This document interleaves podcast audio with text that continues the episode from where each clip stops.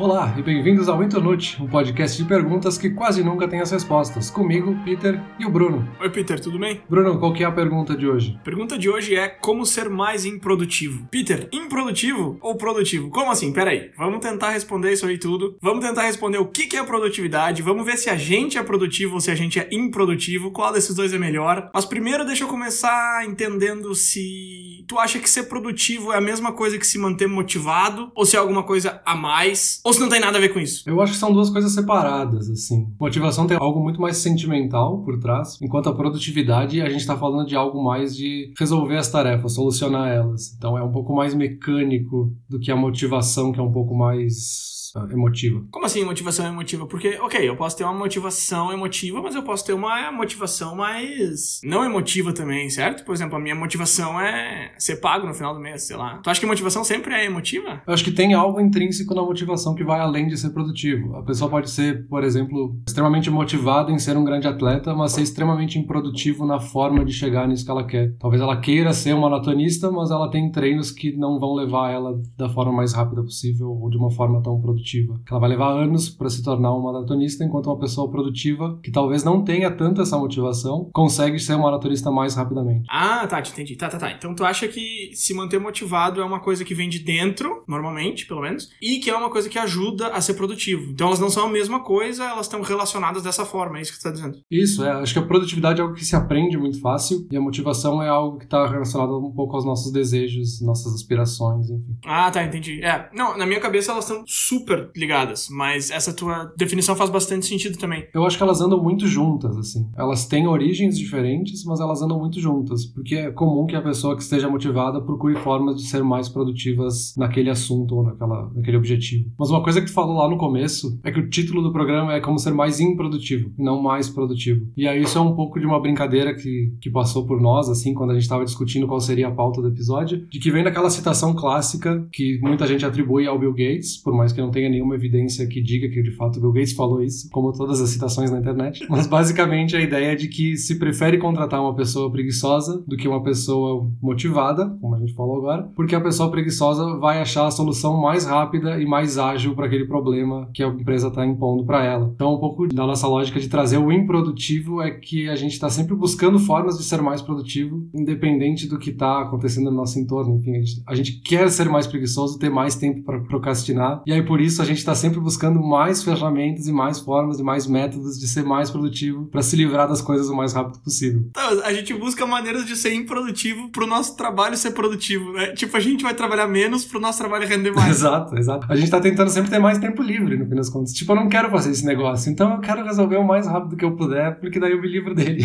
Você sabe, quanto mais tempo livre tu tem, mais tempo tu tem para fazer outras coisas e o tempo não é mais livre, né? Então essa lógica é meio esquisita, mas... É muito esquisita, porque muitas vezes nessa busca por ser mais produtivo, tu gasta muito mais tempo do que se fizesse do jeito simples. Inclusive, esses dias eu achei um vídeo muito interessante, que é de um cara que ele queria fazer, ele tinha que fazer uma apresentação simples para a escola ou para a faculdade, não lembro qual era o nível educacional dele. Mas em vez de simplesmente fazer a pesquisa, que era uma coisa simples, tipo mostrar a história da cidade natal dele, ele, em vez de fazer isso, ele criou todo um script, uma programação de inteligência artificial para que a inteligência artificial buscasse as informações na Wikipédia e no Google Imagens e montasse a apresentação para ele, porque ele não queria fazer. Ele gastou muito mais tempo, talvez semanas, para fazer isso, uma apresentação que ele podia ter feito em uma hora, sabe? Tá, mas é que aí é que tá. Daí é que vem aquele negócio que tu falou de contratar uma pessoa preguiçosa. Porque o cara, pro trabalho dele, não deve ter valido a pena isso. Mas se é um cara, um funcionário numa empresa, basicamente o que ele fez aí foi pegar um processo que era manual e automatizar, o que é fantástico, né? Exato, nessa lógica, esse cara, né, todas as pessoas que viessem depois dele não precisariam fazer novas apresentações, porque ele já criou um sistema para isso. Tá, mas esse sistema do cara era para essa apresentação específica, o tema que ele tinha, ou ele criou um sistema de criar apresentações? Ele criou um sistema de criar apresentações, assim, ele digita lá o termo do que ele quer que crie a apresentação, então ele vai pra internet, procura na Wikipedia, no Google Imagens e monta a apresentação. Ah, isso me lembra de várias coisas que eu já fiz no Excel, de ficar, cara, horas batendo cabeça em fórmula, procurando, algumas vezes eu até te pedi ajuda para buscar o um número que tá na aba do lado, ao invés de ir lá copiar e colar, eu faço tudo isso porque, sei lá por quê, cara, porque eu quero que seja fórmula e não um número, ou porque, ou porque talvez no futuro eu vá ter a mesma demanda e eu quero, sei lá, e daí nunca tem a mesma demanda, entendeu? Há um tempo tempo todo que eu joguei fora, mas eu já, eu, eu já fiz muito isso. Ah, mas olha só, agora faz mais sentido, porque isso é improdutividade. Isso é improdutividade, porque eu tô demorando três horas para fazer um negócio de cinco segundos porque eu tenho a utopia de ser mais produtivo Exato. a médio prazo e eu tô sendo super improdutivo a curto prazo. Exato, eu acho que nós dois, assim, que a gente tem esse interesse em comum de querer buscar ferramentas e métodos produtivos, a gente tem essa utopia de que a gente vai ter tudo da forma mais automatizada e produtiva da história do universo e a gente gasta mais do nosso tempo tentando fazer isso do que de fato conseguindo o que a gente quer, sabe? Ah, eu te dou um exemplo bem palpável, que eu não sei se tu conhece aquele site que chama IFT, que é o If This Then That. Sim, é maravilhoso aquele site. Então, maravilhoso, claro. Pessoas como nós vão achar aquele site maravilhoso, mas o quanto tu realmente usa aquele site? Então, pra quem não sabe, o If This Then That é um site que automatiza processos. Então, por exemplo, ele tem umas funcionalidades muito legais. Eu conectei ele com as minhas lâmpadas de casa e aí eu posso fazer alguma coisa assim. Se tá chovendo, a lâmpada acende azul. Se tá ensolarado, a lâmpada acende vermelho. E não é só com as lâmpadas, é tipo com balança, com qualquer coisa eletrônica que tu tem em casa, tu pode automatizar tudo que tu quiser. Tipo, sei lá, se o meu time ganha, eu recebo um artigo da Wikipédia sobre felicidade. Sei lá, qualquer, qualquer coisa que tu conseguir imaginar, tu consegue fazer. E eu fico encantado com esse site, eu fico horas lá bolando várias ideias e eu nunca consegui fazer nada útil que me ajudasse de fato. Assim, a única coisa que eu consegui fazer de útil foi para as minhas lâmpadas acenderem às 7 horas da manhã para acordar comigo. Só que isso o próprio software das lâmpadas faz. Então, de novo, é essa utopia que eu tô sendo super improdutivo tentando ser produtivo. Se tu já usou o IFT pra alguma coisa útil, me dá uma luz, pelo amor de Deus. Pra alguma coisa útil eu nunca usei. Mas é super legal, né? É muito legal É, eu já passei horas nele, tipo, criando. Porque eu lembro que eu, de ter usado, a gente tava indo na faculdade quando saiu o beta do If This Then That, e a gente já começou a fuçar nele. E não tinha nada de lâmpada inteligente, coisa conectada e coisa assim. E eu lembro que eu fiquei horas criando uma fórmula lá pra, tipo, quando eu chegasse em casa e aí, se meu celular conectasse no Wi-Fi, ele ia me mandar uma mensagem no Swarm, no Foursquare, fazendo check-in no lugar onde eu tava. E aí ia colocar uma música tal pra avisar que eu cheguei em casa. É um negócio totalmente inútil, mas muito legal. Eu fiz isso também pra tocar uma música quando eu chegasse em casa. Porque parece novela que chegou o personagem e tem que tocar a música tema dele. Não, e aí pensando nesse site e em várias outras ferramentas que a gente já usou, eu fico imaginando a quantidade de horas que a gente já gastou tentando ser mais produtivo e economizar horas futuras. A gente nunca vai saber se valeu a pena ou não. Tem muito disso nessa nossa utopia, né? Que a gente chamou de utopia. Tipo, a gente acha que tá gastando essas horas porque elas vão ser pagas lá na frente, assim, que a gente vai usar elas depois. Mas não, porque mais pra frente a gente vai ter novas ideias e novas referências e vai querer criar métodos novos e vai gastar novas horas com isso. Mas enfim, acho que no fim das contas, pelo menos a gente tem um hobby, digamos assim. É quase o. Tá, o cara que tem um hobby de marcenaria e tá querendo construir uma, uma coisa nova, uma mesa nova, uma cadeira nova, a gente fica gastando horas criando essas ferramentas que são mais virtuais do que reais, assim, não são físicas. Não, mas assim, também, agora falando mais sério, eu acho que mesmo quando a gente tá perdendo esse tempo, ele não é um tempo gasto pra nada. Porque, por exemplo, eu tinha aquela minha tecla no teclado que eu apertava e ele mandava uma risada hahaha, pra eu não precisar digitar hahaha. ok, eu gastei, cara, eu devo ter gastado cerca de uma hora pra fazer isso, porque eu tava tentando configurar um teclado que não era meu, eu não sabia como fazer, eu tive que pesquisar. Então eu gastei muito tempo pra chegar nesse resultado. E aí cada vez que eu precisava rir, eu apertava uma tecla ao invés de seis. Aí tu me diz, valeu a pena? Não, óbvio que não valeu a pena. Lógico, digitar hahaha é muito mais fácil. Mas, um tempo depois, a minha empresa onde eu trabalho começou um processo que a gente tinha que mandar a mesma mensagem várias vezes por dia pra várias pessoas. E aí eu já sabia como fazer isso. Aí eu fui lá, nesse mesmo software, tirei o hahaha e botei aquela mensagem padrão. E aí eu tinha aquilo ali pronto. A maioria dos meus colegas ou reescrevia a cada vez, dezenas de vezes por dia, ou tinha um template salvo no e-mail que tu tem que clicar lá, buscar e tal. Eu só clicava pra escrever e apertava naquela tecla. Então tem muito disso também. Daqui a pouco tu acha que tá gastando um tempo sendo improdutivo, mas não. Daqui a pouco tu tá aprendendo uma coisa nova que vai ser útil dali pra frente. Então eu acho que é uma utopia de querer se automatizar tudo e deixar tudo melhor, mas também não é tão utópico assim. Eu acho que alguns resultados a gente consegue chegar sendo preguiçoso. Sim, mas isso me lembra justamente daquele vídeo que eu comentei ali do cara que criou todo esse sistema de montar a apresentação automaticamente, porque ele talvez não tenha se dedicado tanto para estudar sobre a cidade dele, mas ele teve que estudar muito sobre automatização de sistemas, integração de plataformas e fazer essa pesquisa de uma forma automática. Ele aprendeu muitas coisas novas muito além do assunto que ele precisava, sabe? Mas aí também isso faz pensar nessa questão de tipo procrastinar tá sempre muito associado a uma coisa negativa, que a pessoa que procrastina, ela tá sempre evitando o trabalho, e a gente relaciona muito procrastinação com preguiça. O cara que procrastina é um preguiçoso. Só que às vezes procrastinação é super é bom, pelo menos eu acho. Por exemplo, se a pessoa tá com algum bloqueio criativo, então tá tentando produzir alguma coisa e não tá conseguindo, às vezes procrastinar é a melhor opção, que é simplesmente sair e fazer outra coisa, deixar para depois. E talvez simplesmente o fato de sair do ambiente, parar um pouco de fazer o que tá fazendo, tu vai ter as ideias que vão te dar esse,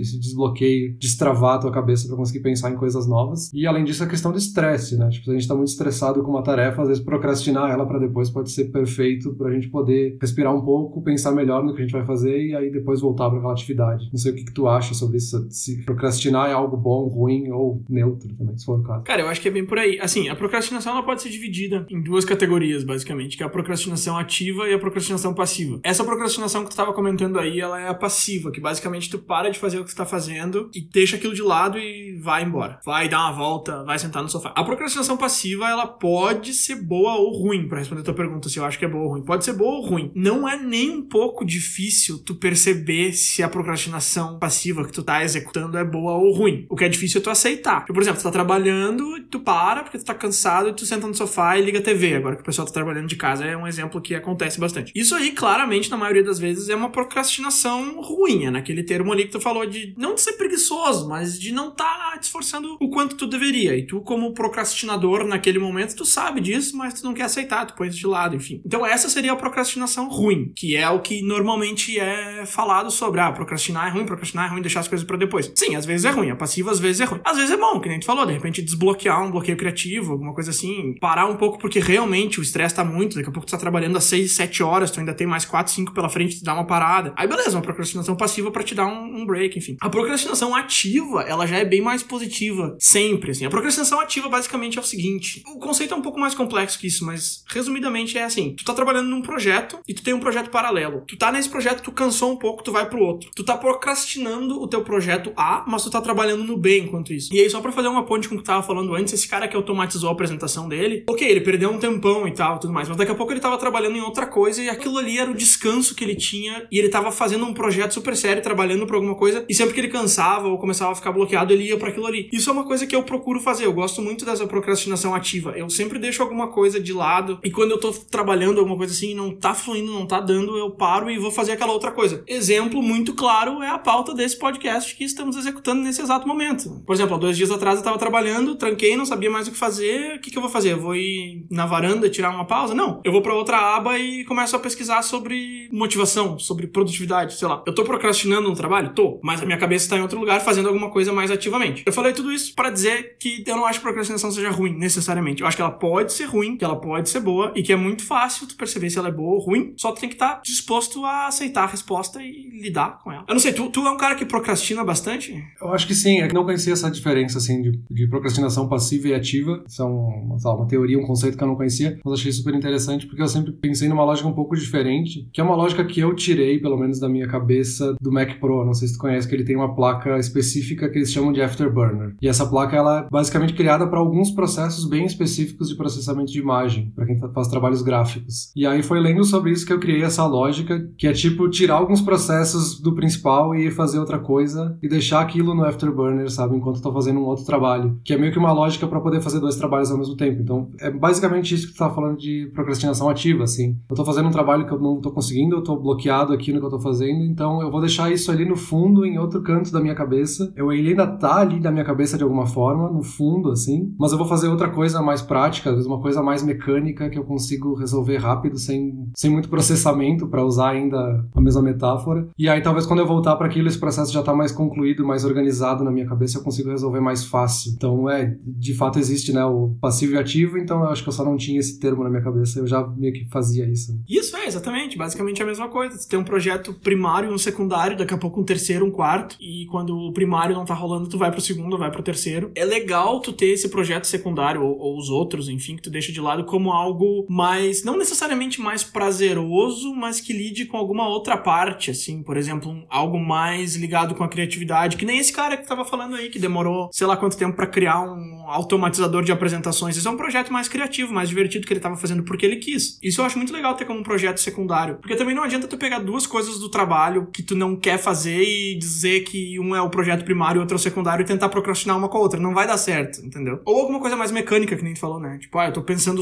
queimando minha cabeça com isso aqui, então agora eu vou parar e vou fazer uma coisa que é diferente vou deixar isso aqui no, no canto do meu cérebro. Isso é uma forma meio que de se distrair um pouco dessa atividade principal que tu tá exercendo, mas sem tirar ela totalmente da tua cabeça. Isso, exato, perfeito. Me lembra um pouco daquela, daquela coisa que muita gente faz e que para mim também funciona super bem, que é tipo, ah, não tô afim de ir pra academia ou não tô afim de fazer exercício físico, enfim. E aí a pessoa fica ouvindo um podcast enquanto tá fazendo exercício. E aí isso distrai ela um pouco e ela não se sente tão cansada enquanto faz. Talvez é uma solução um pouco nesse uhum. sentido, assim, aqui uhum. no sentido mais físico, né, mais do corpo mesmo, de cansaço físico. Mas acho que a mesma lógica vale pro cérebro, que também tem um cansaço muscular ali no cérebro, né, que a gente tá aliviando com outra atividade. Sim, sim, por mais que não sejam casos muito similares, nos dois tu tá fazendo a mesma coisa, que é basicamente enganar, entre aspas, o teu cérebro para fazer um negócio que ele não tá muito afim de fazer, né? Exato. E eu acho que muito desse negócio da utopia, da produtividade também é um pouco desse bloqueio mental que a gente cria várias vezes, assim, de tipo, ter que fazer a tarefa, tu sabe que tem que fazer, ela é super importante, mas na hora de fazer parece que não vai, assim, tu fica travado, tu não consegue avançar. E aí um pouco dessas metodologias e ferramentas, enfim, é pra te, te dar formas de avançar, sabe? Tirar essas barreiras, enfim. Às vezes a barreira é uma coisa que não deveria nem estar tá ali, assim. Eu tava pesquisando sobre barreiras e sobre por que, que as pessoas não começam ou não terminam projetos. E a que mais me chamou a atenção foi uma que dizia que inconscientemente, às vezes, tu não avança num projeto porque tu tem medo que esse projeto fique muito bom e que as próximas coisas que tu vai fazer naquela área tenham uma expectativa muito alta. O que não faz nem sentido, porque primeiro que se o projeto realmente ficar bom, tu tem condições de fazer um negócio tão bom quanto no futuro. Então, esse é só um motivo para ilustrar que existem vários motivos que às vezes dá para passar por cima tranquilamente e por não procurar outras alternativas tu acaba não passando e tu não vai adiante ou não começa um projeto. O que tem de ideia parada na cabeça de muita gente que eu conheço e o que tem de projeto em andamento, entre aspas, que não recebe nenhum toque há muito tempo. As pessoas fazem muito isso, né? De começar projetos e não terminar. Ter uma ideia de um podcast e nunca começar. É, vai, volta para aquele negócio lá do começo, assim, de motivação e produtividade. Que eu acho que no começo do projeto, teu nível de procrastinação é tão alto que a produtividade pode ser baixa, que isso vai te manter funcionando, vai te manter o projeto andando. Com o tempo, a motivação cai drasticamente, porque o, o tempo consome um pouco desse, dessa motivação emocional que a gente tinha falado. E aí a produtividade tem que entrar para poder compensar essa perda de motivação e manter a motivação em alta também. Por isso que é importante tu montar técnicas, táticas, ferramentas, enfim, para te manter produtivo no começo de um projeto enquanto tu ainda tá motivado, enquanto tu ainda quer ir atrás disso, né? Porque no eu, eu tenho muito essa ideia, eu já falei sobre isso em outros episódios, que é aquele momento de clareza em que tu define como é que as coisas vão andar, porque às vezes tu tá tão empolgado com uma ideia, tu recém começou um projeto, de repente tu tá tentando entender as coisas ainda, mas eu acho que nesse momento é importante tu parar e falar, ok, eu sei o que eu tô fazendo aqui, eu sei como é que eu quero seguir. E aí tu desenha uma linha do tempo, ou o que que tu quer fazer, que, que ferramenta tu vai usar, que tática tu vai usar. Porque se tu não faz isso no começo, daqui a pouco quando tu perdeu a motivação, tu não tem mais vontade nem de fazer isso. E aí tu não quer retocar o projeto, tu não sabe como fazer e tu não quer ir atrás de como fazer e acaba morrendo. Acho que a gente pode falar um pouco das táticas e, e ferramentas que a gente particularmente usa para ser produtivo, mas antes, deixa eu só responder mais uma vez a parte de procrastinar é bom, é ruim. Eu falei que às vezes é ruim e eu tava lendo sobre isso e eu vi que a maioria das pessoas é interrompida a cada cinco minutos enquanto elas trabalham, enquanto elas fazem qualquer coisa. E eu tô comentando isso só porque eu achei esse número absurdo. Ser interrompido uma vez a cada cinco minutos me parece surreal, só que aí eu percebi que enquanto eu tava lendo esse artigo sobre ser interrompido, eu fui interrompido bem mais do que isso. Às vezes por mim mesmo. Teve uma vez que eu parei de ler o artigo e comecei a olhar para fora, pela janela. Teve outra vez que meu telefone tocou. Teve outra vez que o e-mail chegou e eu fui responder. E outra vez minha esposa me chamou pra pedir ajuda no negócio no trabalho. E era um artigo que, tipo, de uma página, assim. Eu fui interrompido quatro, cinco vezes. E isso é surreal, cara. O que, que tu acha desses interrompimentos? Tu acha que isso é ok? Tu acha que a gente pode passar por cima? Ou tu acha que a gente deveria tentar desligar outras coisas enquanto a gente tá focado numa coisa só? Aquela velha história do multitasking. O que, que tu acha sobre isso? Eu acho que não tem como fugir, assim. Na vida real, a gente sempre vai ter muitas interrupções o tempo inteiro, que a gente falou, ambiente de trabalho, até em casa, a gente vai ter muitas coisas roubando nosso tempo e roubando a nossa atenção. Hoje em dia, talvez mais ainda. A gente tem 900 dispositivos ao nosso redor, às vezes dois celulares no bolso, o computador e mais o tablet, e aí a Alexa que apita do outro lado. Então, tipo, tem muita coisa para distrair a gente. E aí eu acho que acaba sendo super importante a gente ter cada vez mais métodos e encontrar o método que funciona melhor pra gente, as ferramentas que são melhores pra gente, para que a gente não se perca nessa rotina, no nosso trabalho, no nosso projeto. Quanto mais interrupções a gente tem, mais essencial essas ferramentas e métodos de produtividade, de organização são. E sem isso aí a gente de fato se distrai uma vez e talvez nunca mais volte para a ideia que a gente tinha. Talvez você teve a ideia que ia solucionar todos os problemas do teu trabalho e aí se distraiu e esqueceu dela e aí não vai mais achar isso de novo, sabe? O que que tu tem usado para resolver isso aí, assim? pessoalmente e profissionalmente também? Quais são as ferramentas que tu gosta, táticas, enfim? Cara, eu já passei por várias, assim, que nem eu falei lá no começo, assim, são um negócio que a gente gosta, então eu já testei, dezenas, se não centenas de aplicativos diferentes para usar isso, métodos diferentes. Até tu falou sobre deixar tudo de lado, assim, esquecer todas as interrupções. Um método que eu já testei, eu sei que tu também já usou algumas vezes, é o método Pomodoro, que é aquela lógica de tipo colocar um timer 30 minutos e dos próximos 30 minutos eu vou focar só nessa tarefa e tudo que acontecer ao redor eu vou ignorar, mesmo que a casa pegue fogo. Que é um método interessante, para mim não funciona, eu não sei como é que foi para ti essa experiência, mas tem vários outros métodos, assim, desde o clássico que todo mundo já usou uma vez na vida, que é uma agenda, tipo agenda e aí anota cada dia da semana que eu tenho para fazer, desde tipo uma consulta no dentista até uma atividade, um projeto maior, que eu acho que esse é o mais básico para começar, mas existe uma infinidade de opções, eu não sei o que, que como é que foi para ti o Pomodoro, por exemplo, e que outras tu usa. Eu não sei se a gente tá falando exatamente da mesma coisa, eu confesso que eu não sabia que tinha esse nome bonito Pomodoro. O que eu usava muito na época da faculdade, mais era o seguinte, eu botava um timer de 50 minutos e aí eu ficava fazendo um trabalho da faculdade ou estudando, ou enfim, o que eu tinha que fazer. Aí o timer apitava. Aí eu botava um timer de 10 minutos. Aí eu parava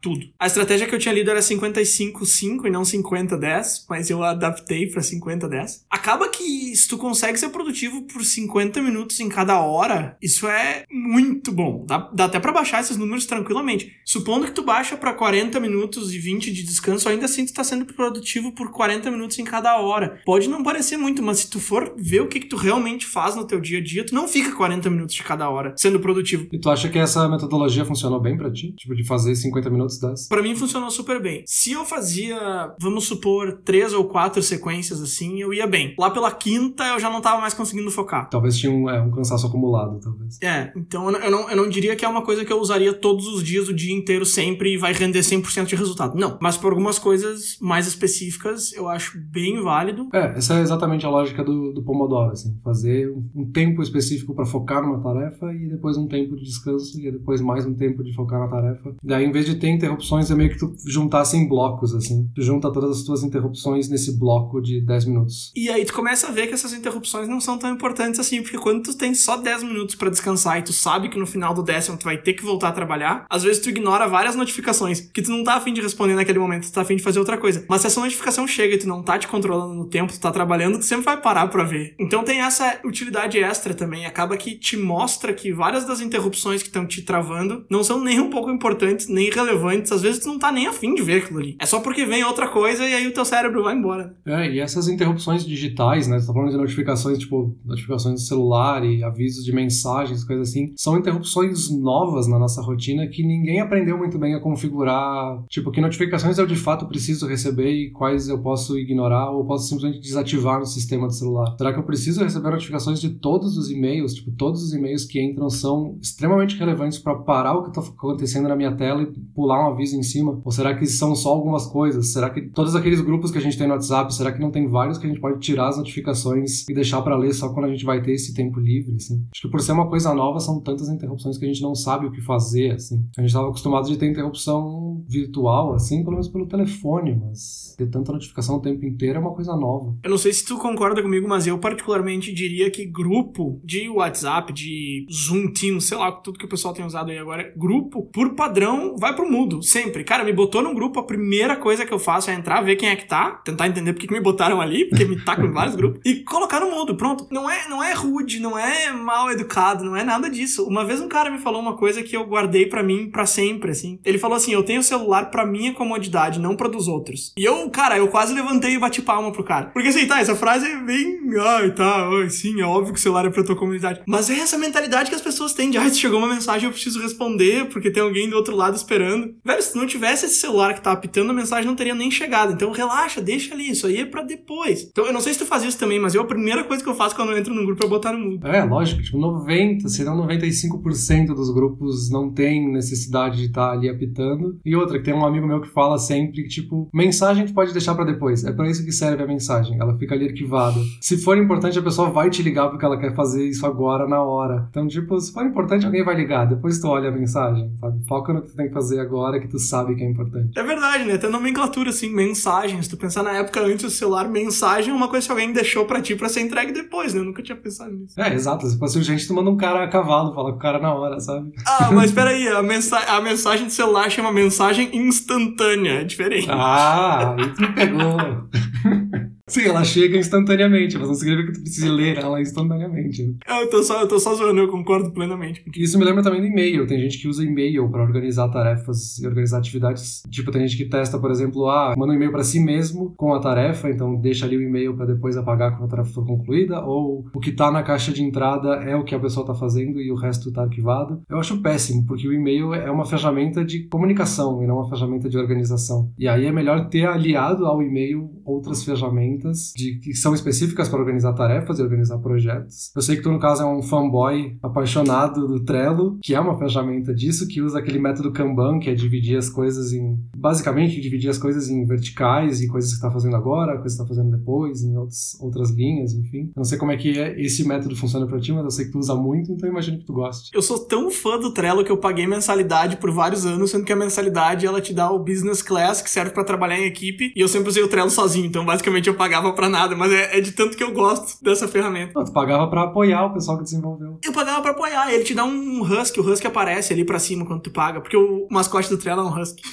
ah, então vale a pena, né? Realmente. Vale muito eu a pena. Vou pagar mesmo sem usar agora. Cara, mas só pra fazer uma pincelada muito por cima do Trello, ela basicamente te dá um muralzão em branco e várias ferramentas imagináveis e inimagináveis para tu tocar qualquer projeto ou vários projetos ao mesmo tempo. Então o que que eu faço? Eu tenho vários murais no Trello, eu tenho um pro trabalho, aí nesse mural que eu tenho pro trabalho, eu tenho várias colunas com procedimentos, com várias coisas que se um dia eu esquecer eu posso voltar ali e ver. Sempre que eu recebo um treinamento novo eu adiciono uma coluna lá, então eu tenho muita informação arquivada e eu tenho as colunas que eu uso durante a semana. Eu tenho uma coluna para cada dia da semana. Eu, isso aí que tu falou, eu concordo. Eu recebi um e-mail de alguma coisa que eu tenho que fazer, eu vou responder o e-mail, vou arquivar, sai dali, vou lá no Trello e pá, coloco um cartão ali daquilo que eu tenho que fazer. Boto o horário que eu tenho que fazer e tal. Marco com a tag que for relevante. Então ele me dá esse hub de organização, esse lugar onde eu consigo organizar tudo numa coisa só. Enfim, o Trello tem, tem várias coisas que eu gosto muito. Eu poderia ficar horas aqui falando, gente podia fazer um episódio só sobre o Trello. Eu tenho Trello para tudo que pode imaginar. Eu tenho um mural chamado Marvel, onde eu botei todos os filmes em ordem cronológica. Eu uso Trello para organizar um monte de coisa. De novo, lá o que a gente falou no início, a quantidade de horas ou dias que eu já gastei no Trello sem necessidade é gigante, mas são coisas que eu gosto muito. Eu gosto muito de organizar as minhas coisas e o Trello funciona muito bem para isso. Eu sei que tu não é grande fã do Trello, eu sei que tu já usou e não gostou tanto assim, eu não entendo como. Meu coração dói com essa informação e assim, eu vou eu vou eu preciso que tu me diga. Não, eu não vou te eu não vou te pedir que tu me diga por quê. Se tu quiser, fica à vontade, mas enfim, eu vou o que eu vou querer saber de ti é o que que tu usa então ao invés do Trello, qual é essa alternativa melhor que o Trello que só tu descobriu? só eu descobri. Eu e meio mundo. não, eu já testei várias vezes o Trello. O Trello é uma que eu volto e meia, tipo, eu baixo de novo e tento usar de novo, porque a, a interface do Trello é realmente muito boa, assim desenvolvimento do aplicativo é realmente muito bom e as tantas versões de celular para desktop também são extremamente acessíveis. Então, tipo, é, é uma ferramenta que eu gostaria de usar, mas eu acho que é um método que não funciona para mim. E aí volto para algo que a gente comentou antes, tipo, cada um vai achar um método diferente para si. Para mim o que funciona muito é aquela lógica tipo de anotar tudo, assim, fazer, eu faço listas assim, tudo, eu, tudo que eu tenho para fazer eu faço uma lista e eu uso o que chamam de método Seinfeld, que agora eu não lembro se é por causa da série do Seinfeld ou se é um método que o Jerry Seinfeld, pessoa física, usa mas é basicamente essa ideia de fazer listas e abrir as listas extremamente detalhadas. Então, tipo, tu não coloca lá o nome do projeto grande, tipo, ah, eu vou anotar na minha lista aqui que eu tenho podcast. Eu vou anotar, tipo, individualmente que, tipo, eu tenho a gravação do podcast, que anotações do podcast, não sei o que do podcast, edição do podcast, vários itens menores, e aí conforme o dia vai avançando, eu vou sempre dando um check em alguma coisa, sempre tem alguma coisa para arriscar. E aí isso meio que te mantém num ciclo vicioso de ficar criando, de ficar criando novas listas e adicionando novos itens itens, e aí isso te mantém sempre ativo nessa lista. E outra coisa que essa metodologia também tem é de, tipo, sempre renovar as listas. Então, a lista que eu uso no trabalho, eu uso ela basicamente segunda a sexta, e aí na segunda-feira, já fiquei três dias basicamente sem olhar para essa lista, e aí eu faço uma lista nova, tipo, eu passo a os itens que ficaram da semana anterior e faço uma lista nova para semana, e aí eu vou seguindo nessa mesma metodologia. Para mim funciona super bem, e aí para trazer isso para um aplicativo no formato digital, tem várias formas. O próprio aplicativo do Notes, que é o que vem junto com o iPhone, já funciona. Todoist também é um dos melhores que eu uso para isso, porque ele também traz uma coisa que tu comentou ali no Trello que tu coloca os horários das coisas, que o ideal é que a gente sempre coloque data para tudo. Por mais que a gente não saiba que, quando de fato eu vou conseguir fazer isso, quando eu vou conseguir entregar, a gente coloca uma data para isso ficar lá na nossa no fundo da nossa cabeça, tipo, eu preciso fazer isso. Por mais que o fazer vai ser simplesmente eu chegar lá e tipo, não, de fato essa minha previsão não deu certo, eu preciso adicionar mais dois dias aqui. E aí com o tempo talvez tu desenvolva essa capacidade também de prever as datas, né? Enfim. Não, acho que negociar a data de entrega não tem problema nenhum, principalmente quando é uma negociação contigo mesmo. Agora, deixar um item sem data é receita para fracasso. É, a lógica é justamente isso, assim, se tu não botar data, tu vai ter outras coisas que vão ter data e elas vão sempre passar na frente. E aí, se tu colocar uma data, no mínimo, tu vai se obrigar a olhar para essa coisa para passar a data adiante e isso vai botar a ideia de volta na tua cabeça. Eu faço muito isso, tem um e-mail que eu tô chutando para frente, cada vez eu chuto uma semana para frente, eu tô chutando ele desde fevereiro. Mas é porque eu dependo de outros fatores e tudo mais. Então, mas assim, ele tem uma data, não, não botei ele, ah, fica aí quando tiver um tempo. Esse negócio quando tiver um tempo é uma lenda, né? Agora, esse método Seinfeld aí que tu falou é bem interessante. Eu já usei isso aí, eu não sabia que chamava Seinfeld. Interessante. Mas eu usava ele casado com, com o Trello. Eu botava o nome do projeto no Trello, alguma descrição, alguma coisa, de repente as áreas do projeto. E aí eu tinha uma folha de papel ali do meu lado onde eu escrevia tintim por tintim o que que eu tinha que fazer naquele projeto. Eu tenho que terminar a apresentação tal, eu tenho que enviar para tal pessoa, eu tenho que fazer tal coisa. E nada bate o prazer de riscar um item no papel. Não tem outra coisa. No Trello tu pode riscar, tu pode botar, pintar de verde, tu pode fazer várias coisas legais. Mas nada supera riscar no papel, né? É, essa é justamente a ideia de ter itens tão detalhados nesse método de Seinfeld, assim. Sempre vai ter alguma coisinha para te riscar e vai te dar essa mini liberação de dopamina, assim, de da alegria de tirar um item da lista e vai te estimular a continuar fazendo as próximas tarefas, sabe? Tu não vai ficar com aquele item que tá há três dias lá na lista que tu não consegue tirar e isso fica te desmotivando, enfim. De novo enganando o cérebro, né? Que é uma coisa que a gente já tinha comentado mais cedo nesse episódio. É engraçado, é o próprio cérebro que engana ele mesmo e ele cai, entendeu? Tipo, quando tu risca o negócio, ele fica feliz. Foi ele que botou aquele negócio ali para saber que tu ia riscar e ele ia ficar feliz, mas ele fica, ele fica feliz. É muito bom riscar um item. Exato, né? É engraçado que muito da produtividade é muito da gente se enganar muitas vezes, né? De se manter motivado para conseguir ficar a longo prazo produtivo. E outra também desse método de tipo anotar tudo, que funciona super bem para mim, para quando eu tenho alguma ideia de alguma coisa e eu não consigo visualizar como vai acontecer, como pode ser feito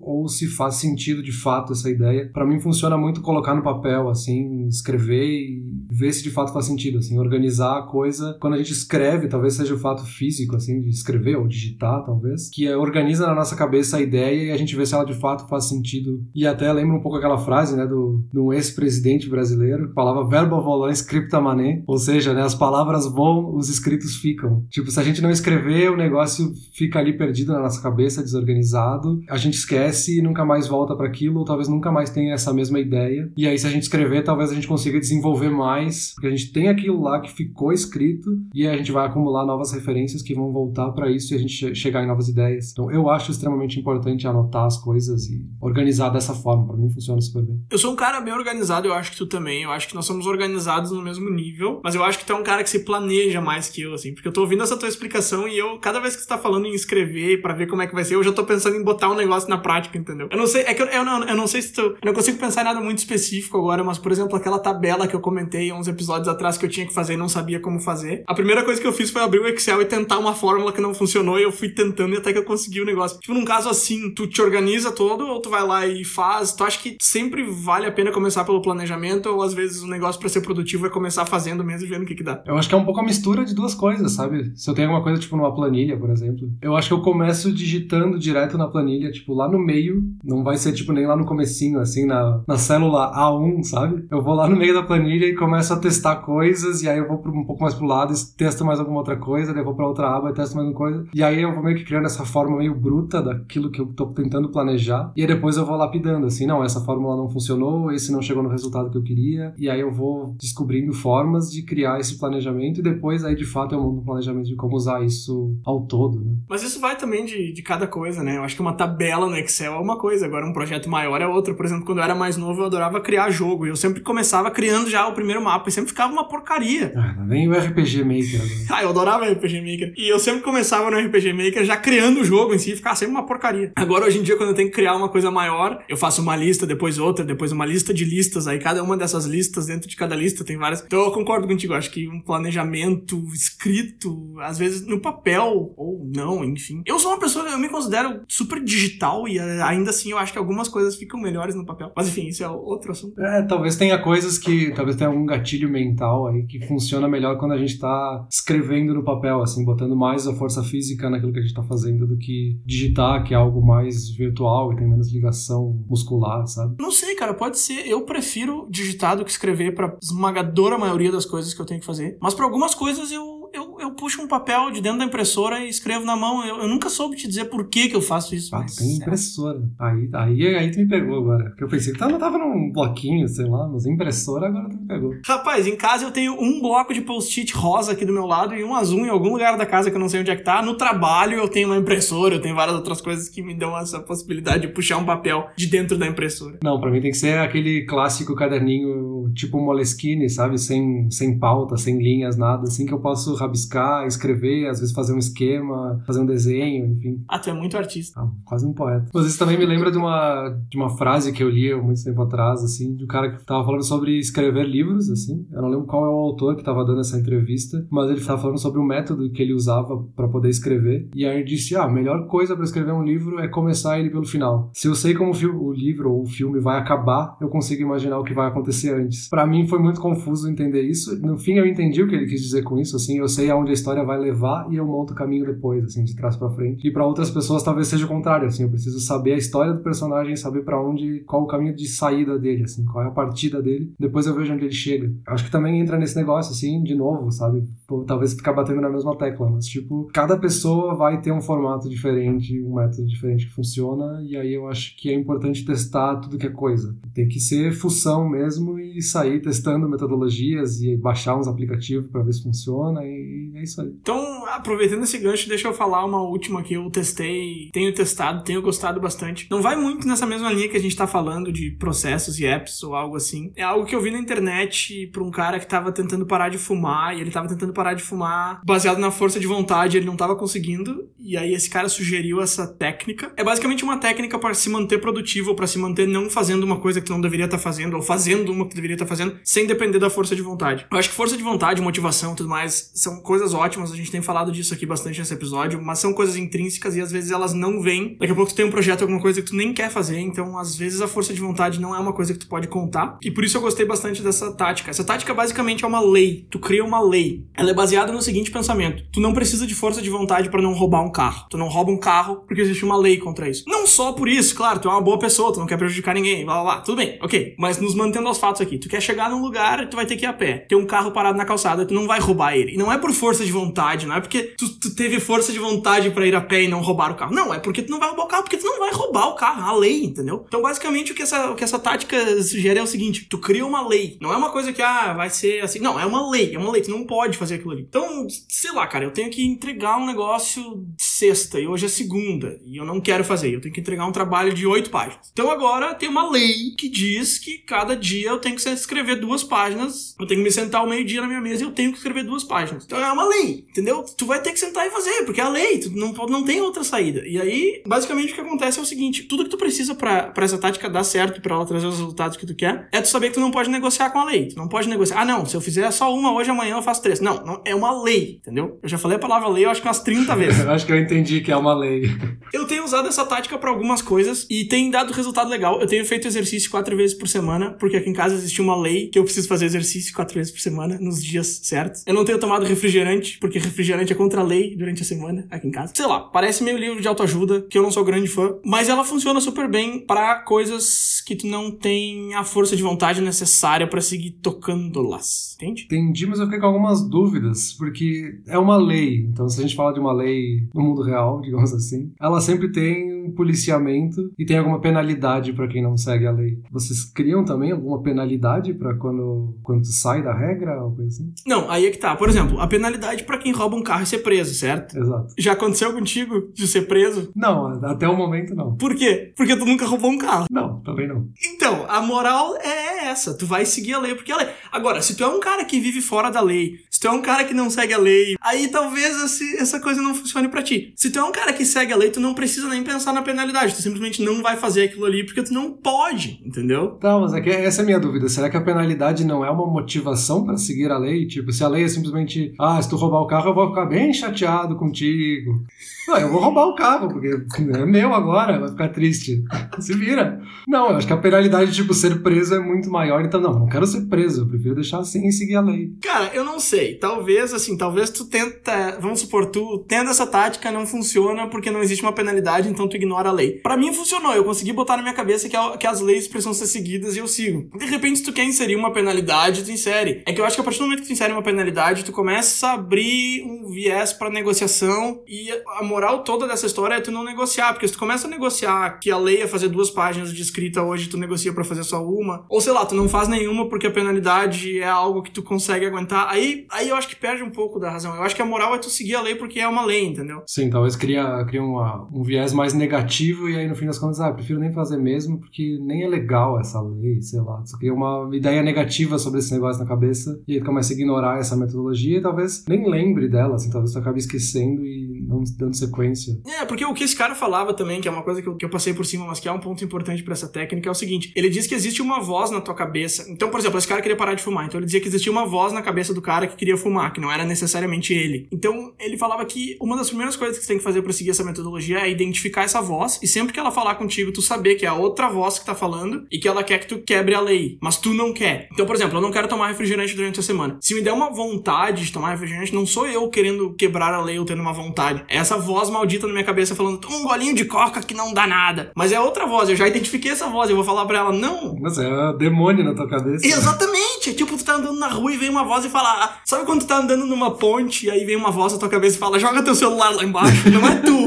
é uma... Não, fala sério, todo mundo tem essa voz na cabeça quando tá num lugar alto fala, joga teu celular lá embaixo. Só pra ver. Quando tu tá tirando uma foto de uma paisagem, só pra ver. Não é tu, cara, tu não é louco, tu não é, entendeu? É uma voz que tá ali na tua cabeça. Não é um espírito nem nada assim, eu não tô falando um negócio super mirabolante, tá? É uma voz no sentido de ser uma parte do teu cérebro que tá desviando. Sim, é o teu inconsciente tentando Isso, trazer isso, isso. É. Então tu reconhece isso aí e fala: não, não, eu não vou te escutar, eu tenho que seguir a lei aqui. E era isso. Sei lá, velho, assim, eu li isso aí e pensei: ah, o cara vai parar de fumar só por causa disso. Aí o cara, tinha uns caras comentando que já tinham usado essa tática que tinha funcionado e tal. Eu falei: ah, quer saber, cara, vou, vou tentar. E aí eu usei pra umas duas, três coisas, eu tenho usado umas semanas já e, sei lá, tá funcionando bem, assim, eu acho, achei legal. Não precisa de força de vontade nenhuma, eu simplesmente sei que eu não posso fazer aquilo ali e não faço. Não, mas acho um exemplo ótimo, porque é justamente isso que as pessoas têm que fazer, assim. A gente vai ler sobre a metodologia, ou alguém vai nos contar sobre essa metodologia. Talvez ela pareça muito estranha e que não faça sentido, mas se tu não de fato colocar em prática e testar, tu não vai saber se funciona pra ti ou não. Então eu acho que a pessoa tem que ter um pouco de cabeça aberta pra ir lá e ver se funciona, porque talvez de fato funcione, e aí tu vai usar esse método da lei pra tudo que tu tem pra fazer, sabe? Eu acho que né, ainda nesse tópico, um último método que eu gostaria de comentar, e esse é bem mais rápido e bem mais simples que esse último da lei, é entender que tu já é motivado por algumas coisas. Todo mundo tem uma motivação pra alguma coisa, nem que seja para jogar 12 horas de videogame seguido. Entender por que que tu é motivado por aquilo ali e tentar aplicar essa motivação pra outras coisas. Por exemplo, eu gosto muito de jogar. Eu jogo, ah, se deixar, eu jogo por horas, assim, nem vejo a hora passar. Por quê? Por aí, Brenda, por que que eu gosto de jogar? Porque eu acho divertido? Não, eu não jogo por diversão, eu jogo por outros motivos. Eu jogo pra chegar no lugar, eu jogo pra atingir um resultado. Então, o meu negócio é riscar item da lista. Então, pro meu trabalho, eu vou trazer essa lista, vou colocar ela aqui do meu lado na parede, eu vou deixar uma lista de coisas e eu vou ir riscando durante o dia e isso vai ser legal. Como é que eu sei que vai ser legal? Porque eu já fiz isso em outros ambientes e foi super bom e, me motivou. Então, eu vou trazer pra cá. Então, basicamente, o que eu tô dizendo é entender por que que tu é motivado pra algumas coisas e não pra outras e tentar trazer elementos dessas coisas que te motivam para as coisas que não te motivam. Ah, legal, nunca tinha pensado sobre essa lógica de trazer motivações de outras coisas pra cá. Nessa lógica de jogos que tu trouxe aqui, talvez seja um pouco por isso que eu use até esse método de lista, sabe? Que funciona pra mim. De tipo, eu tô ali no computador, mas entre o teclado e, e onde eu tô sentado tem sempre o caderninho ali com a lista, sabe? E isso funciona super bem, porque daí eu vou ali, dou um check, é tipo missão concluída sabe? Passei de nível, posso fazer uma próxima coisa agora. Exato, exatamente. Faz, faz todo sentido. Dá pra aplicar pra várias outras coisas. Por exemplo, ah, eu gosto muito de ir em festa. Por que eu gosto de festa? Porque eu gosto de falar com pessoas. Beleza, então eu vou fazer o seguinte: cada coisa que eu concluir, eu vou contar pra alguém. Ah, não pra um trabalho de contabilidade, sei lá, mas daqui a pouco tu tá escrevendo um livro, alguma coisa assim. A cada capítulo que eu terminar, eu vou mostrar pra alguém, eu vou contar pra alguém. Isso vai me motivar, porque eu quero contato com aquela pessoa. Como é que eu vou fazer o contato com aquela pessoa? Eu vou fazer isso aqui antes pra poder mandar pra ela. Vai ser até um pretexto pra eu dar um oi pra alguém que eu não falo um tempão. Então, sei lá, são só exemplos, mas existem várias outras coisas que tu pode trazer. E é mais fácil do que parece. É só questão de falar, tá, eu quero ser mais motivado em coisas que eu não sou. Como é que eu faço? E aí tu começa a repensar. Daqui a pouco vai tomar umas duas, três horas do teu dia. E aí volta lá naquilo que a gente tava falando antes de botar várias horas para não ganhar nada no final. Mas acho que nesse, nesse caso tu, tu, tu ganharia algumas coisas no final, sim. Nossa, tem um pouco de lógica quase pavloviana, assim, de se adestrar pra ser mais produtivo. Até engraçado isso. Bom, mas a gente tem falado sobre enganar o teu próprio cérebro esse episódio inteiro. Exato. E a gente falou muito sobre organizar tarefas, organizar atividades que a gente tem para fazer. Eu não sei se tu traz isso também para outras coisas, tipo, eu, por exemplo, uso muito RSS, mas é basicamente uma forma de organizar notícias e organizar novos posts que saem na internet. Então, eu leio notícias através do, do Feedly,